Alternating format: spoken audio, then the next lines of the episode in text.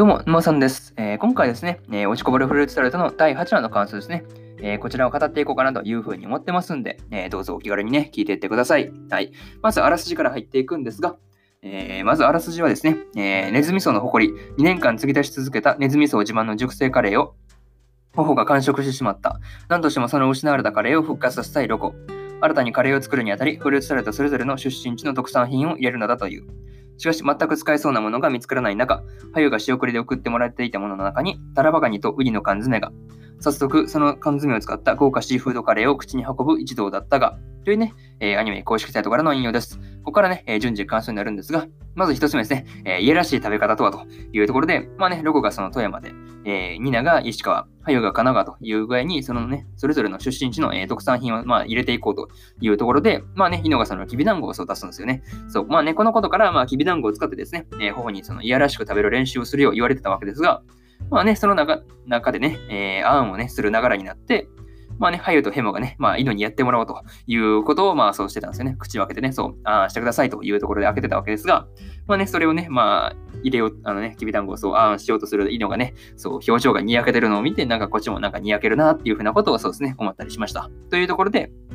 まあ、とそうですね。あの、いやらしいその食べ方のサンプルでね、その事故が出てきてたんですけど、なかなかそうですね。なかなかあれは、なんか見ててね、なかなかそう刺激、なんか、とても中学生が食べてるようには見えないね。なかなかそうですね、刺激的な内容だったんじゃないかなというふうなところでした。はい。まあ、にしてもね、その、ロコからしたら心境複雑ですね。あれね、そう、妹が食べてるシーンを見ないといけないというね、なかなかあれは複雑だったかなっていうふうなことを、まあ、見てて思いました。はい。これがそうですね、一つ目の感想である、えー、いやらしい食べ方とはというところで、えー、次が二つ目ですね。えー、特産品とカレーというところで、まあ、ついにね、ネズミ層の誇りである、えー、カレーを復活させるというところに行くわけですが、まあ、カレーの中にはね、えー、ハユの実家から送られてきてね、えー、ウニ、ウニのね、あの缶詰と、えー、タラバガニの、あの、あれですよね、あれを入れてましたが、まあ、この時にね、その流れていたカレー街道まっしぐらの曲調もあってかですね、えー、楽しそうな雰囲気がもうマシマシだったというところで、まあなかなかね、なんて言うんだろう、カレー街道マシぐらなかなかいい曲じゃないですか、あれ。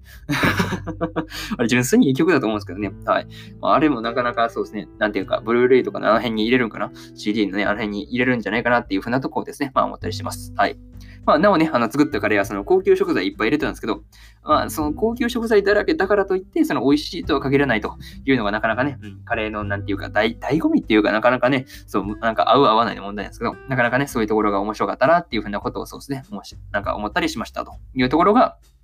えー、二つ目の感想である、感想である、えー、特産品とカレーというところで、えー、次が三つ目ですね、えー、高校での遭遇というところで、えー、そうですね、ロゴと2年はですね、えー、高校でね、そのヌアとルアのね、あの二人と遭そうです、ね、遭遇するわけですが、えー、ロゴとね、あのヌアがどちらが先に挨拶するかでね、その言い争ったりするのがなんか見ていてほ、なんかほっこりするというか、うん、あほっこりというか、まあそう、ほっこり面白いですね。ほっこり面白かったです。はい。なんかほっこりと面白いが混ざった感じでした。はい。まあ、ただね、その、まあ確かに、その芸歴10年とチャート5位ってあったらどっちが先に頭を下げるのかとかね、なんかあの辺決着つかなかったんですけど、あれ結局どうすんだろうね。あれ、実際あった場合どうするんだろうとか、なんかその辺はね、なんか気になったりするところかなっていうふうなことを、まあ、思ったりはしました。はい。まあ、ただね、そのルアがね、えー、ロコもヌアもケージに入れて解体系とか言っちゃうのはなかなかそうですね。あれはもう盛大に笑いました。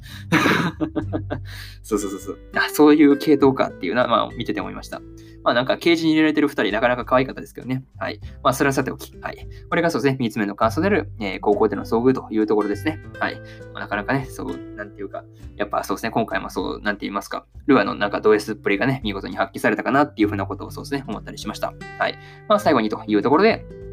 まあ、今回ね、え前半でそのネズミ層のカレー作りというところだったんですが、まあ、成功確率は10分の1というね、うん。まあ、ガチャとかね、その辺に比べれば確率全然高いからね。そうそうそうそうそう。まあ、それに比べたらね、まあ、高い方だとは思うんですけど、まあ、それでも10分の1ではなかなかそうですね。まあ、コストかかるよね。カレー10回作るっていうのはなかなかね、きついかなっていうのは思います。はい。まあね、あとそうですね、後半ではそのルアがね、そのドイツっぷりを発揮して、そうですね、ヌアをいじめまくるっていうのはなかなかそうですね、良きかな、良きかなっていうところでした。はい。まあね、個人的にはね、そのヌアとルアの絡みはね、なんか結構好きだったりするんですがね。はい。まあね、そういうところが結構好きだったりしますというところで、まあ、あとそうですね、あとは、あの、ラストでね、あの、エンディングの後に出てきた、そうですね、人物がそのね、あの、一体誰なのかとか、うん、どういう、その、なんて言うんだろう、まあ、キャットプロ関係であることはわかるんですけど、どういう感じのね、まあ、役割の人なのかとか、ポジション、ま、役割というかポジションですね、ポジションの人なのか、なんかその辺がね、えー、気になるところだなというところです。はい。まあ、こんな感じでね、えー、ごちこぼれフルーツサルトの、えー、第8話の感想はここまでにしようかなというふうに思います。はい。まあね、ここまで聞いてくれたあなたへのおすすめというところで、まあね、え、第1話から第7話の感想ですね、え、過去の放送でも語っておりますんで、えー、よかったらね、そちらの方も合わせて聞いてもらえればいいかなというふうに思います。はい。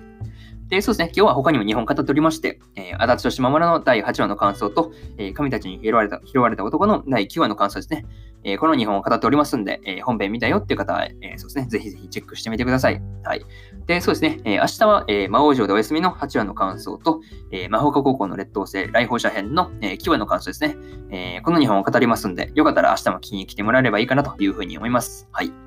で、こんな感じですね。えー、この番組ですね、えー、年間100作品以上、えー、アニメを見る男子学生の沼さんが、えただね、えアニメに関することを語っていくという風な番組になっております。えそうですね、各配信サービスの方でね、え聞きますんで、えフォロー等していただけると、え嬉しいです。引き続き毎日更新頑張りますと、頑張りますというところでですね、えこんな感じでですね、え終わりにしようかなという風に思います。はい。えそうですね。えー、まあ今日は金曜日ですんで、まあね、今日頑張れば土日と休みなんで頑張っていきましょう。はい。まあそれではね、えー、皆さん良い一日をお過ごしください。えー、以上、えー、沼さんでした。それじゃあね、バイバーイ。